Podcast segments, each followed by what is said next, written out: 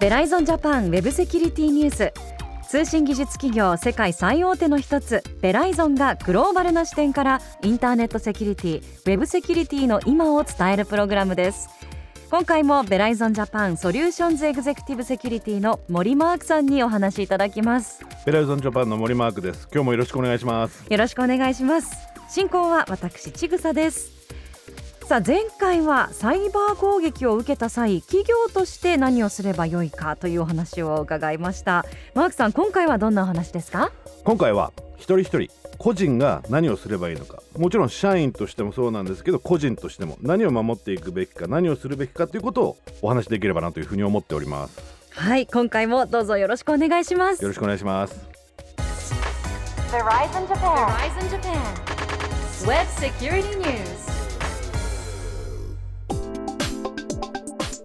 さて今回は実際にサイバー攻撃を受けてしまった時社員もしくは個人としてどのような対処をすればよいかというお話伺っていきたいと思います。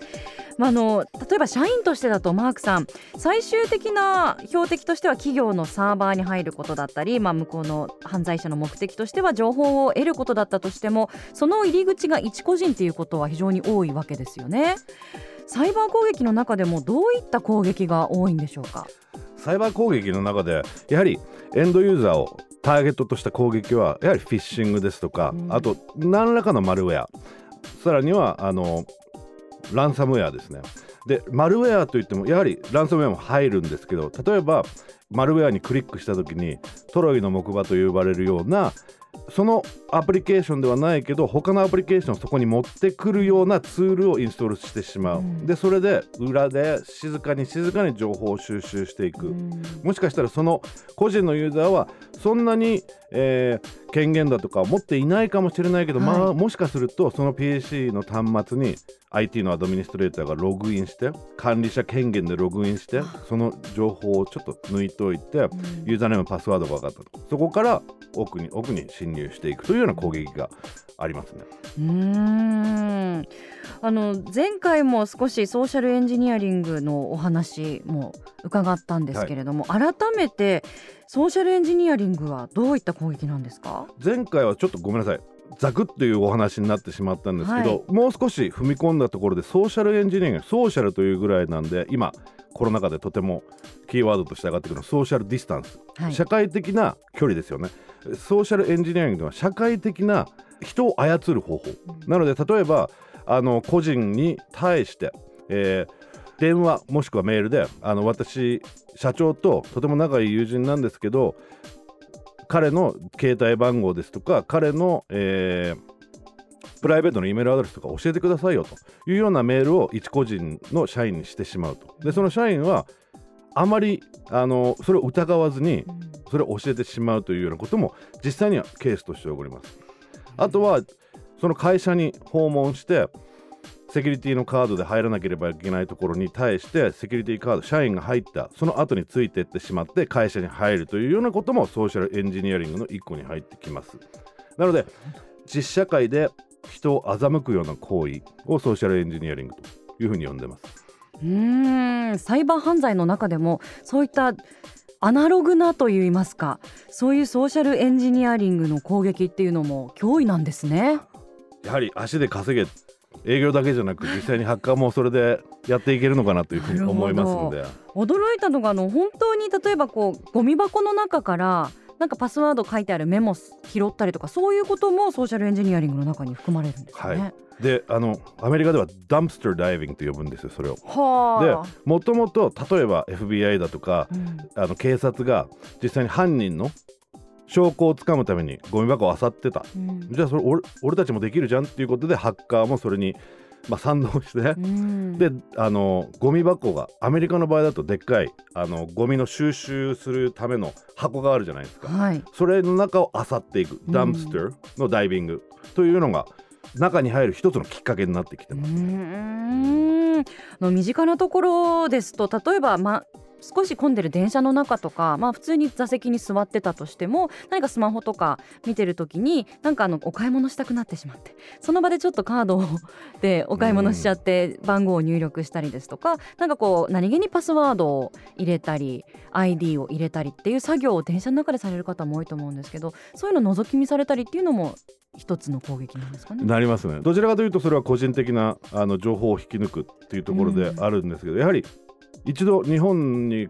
帰ってきた時に驚いたのがあの喫茶店に行った時にあの誰かが携帯電話で多分カード会社と話してたんですけど、はい、名自分の名前、はいはい。えーカードの番号、えー、と生年月日まででっかい声で話してた。ありますねそういう状況の時。ですよ。でそれってやはり危険は危険なんですよね、でもはい。日本ってそこまで踏み込んでそれを犯罪に使おうというのはないんですけどこれからどんどんどんどんそういったことも考えていかないととても危険な世の中になっていくのではないかなと。デジタル化デジタル化デジタル化っていうところで進んでいる中ではい。クレジットカード番号、うん。さらには今日本ではマイナンバーカードが次に出てくるじゃないですか、はい。それを電話ででっかい声で喫茶店で、はい。マイナンバーカードですね。はい。それをやってしまうとうん。使われてしまう可能性はありますよね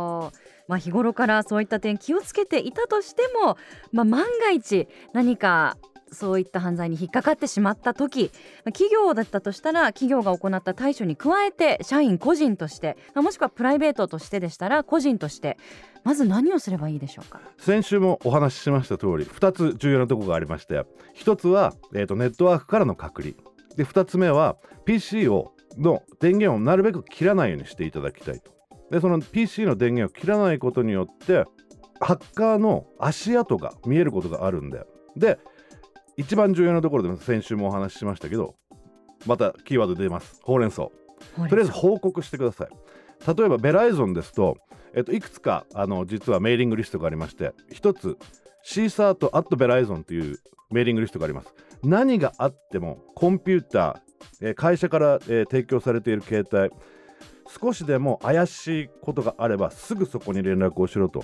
えー、と1年に3回ぐらいトレーニングをされています。ベライゾンの従業員、えー、と15万人。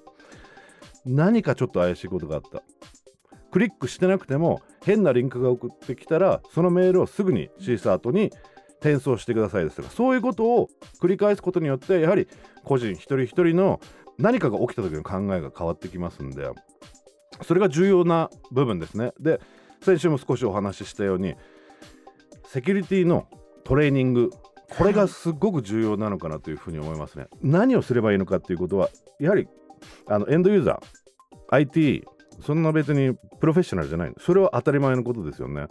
でも何かあった時にどういうふうに対応するかっていうセキュリティトレーニングさらには何かが起きる前にどういうふうに自分を守ればいいかっていうトレーニングを少ししていく必要があるのかなというふうに思いますね。確かにあの例えば怪しいメールが来た時にそれが正規のものなのか犯罪の何か手口なのかっていうのはその犯罪の手法があるかを知らなければうん判断できないですもんね。そうですよね。なのでまずそういうもしかしたらこれは何かの犯罪かもしれない、はいと思う心構えがあるのとないのとでは全く違いますし疑うということを知らないままだとどうなるかね心配ですから。えーそういった点でもやっぱ知識 IT リテラシーというかねそのはい。犯罪に対するリテラシーをうん。一人一人が上げていくっていうのは非常に重要ですよね。今マークさんリモートなどで個人のパソコンを使って業務を行っている方っていうのもこれまたたくさんいらっしゃると思いますが、はい。何か特に気をつけることはありますか？特に気をつけることパスワード。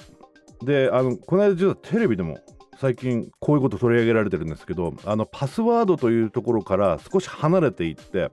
今パスフレーズというようなあの考え方があのどんどんどんどん浸透してきています。でパスワードっていうと千草さんの場合だとパスワードだと何桁とか何文字とかって頭に今あります？そうですね。あ8ですね ?8 はい、で企業も今あのニストのフレームワークとかでは 10, 10桁もしくは10文字うんっていうのがあるんですけど実はもっと長い方がいいんですよパスワードは、極端な話100でもいいんですよね、で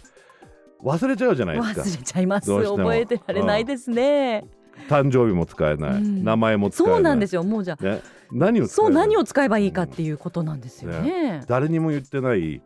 好きなアーティストの名前。誰にも言ってない好きな本例えば本から「我が輩は猫であるまだ名まうん。名はない」というフレーズがあるじゃないですか、はい。す覚えやすいじゃないですか。はいはでそれをローマ字に一回書き出すわけですなるほど。で私の A を4にしたりあとうん大文字小文字を混ぜたり数字と混ぜたりアットマークを入れてみたり。そういうパスフレーズっていうものを使うことによって8文字のパスフレーズに加えあの比べて例えば20文字30文字のパスフレーズって倍々以上に時間がかかってしまうんですよね。例えば8文字だったら今のあのパスワードのクラッキングのツールを使えば例えば10分でできると仮定します。はい。10文字増えることによって倍ではなくて、まあ、3倍4倍倍数が増えてきます。だから30文字にするととても時間がかかってしまうので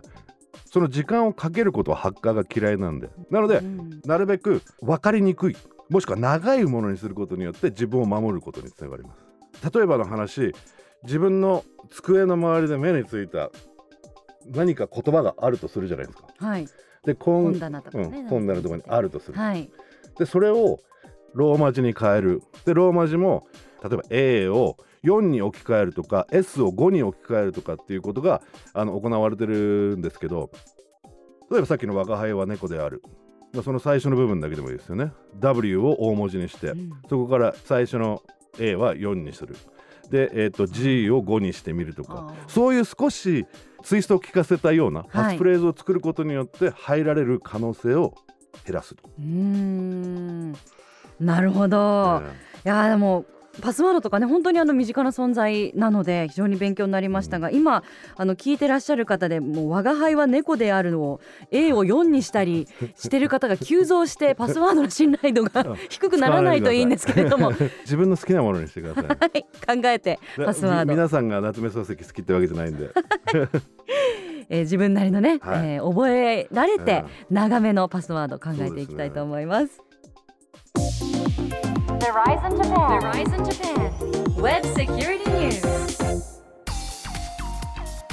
今回のベライゾンジャパンウェブセキュリティニュースいかがでしたか？ウェブセキュリティについてもっと詳しく知りたいという方はベライゾンジャパンのオフィシャルホームページぜひご覧になってみてくださいマークさん次回はどんなお話でしょうか？はい、えー、と次回はちょっと視点を変えてみて実際に攻撃者がどのようにして何を使って攻撃をしているかというところをお話しできればなというふうに思います。はい次回もどうぞお楽しみに。ベライゾンジャパンウェブセキュリティニュースお届けしたのは？ベライゾンジャパンの森マークとちぐさでした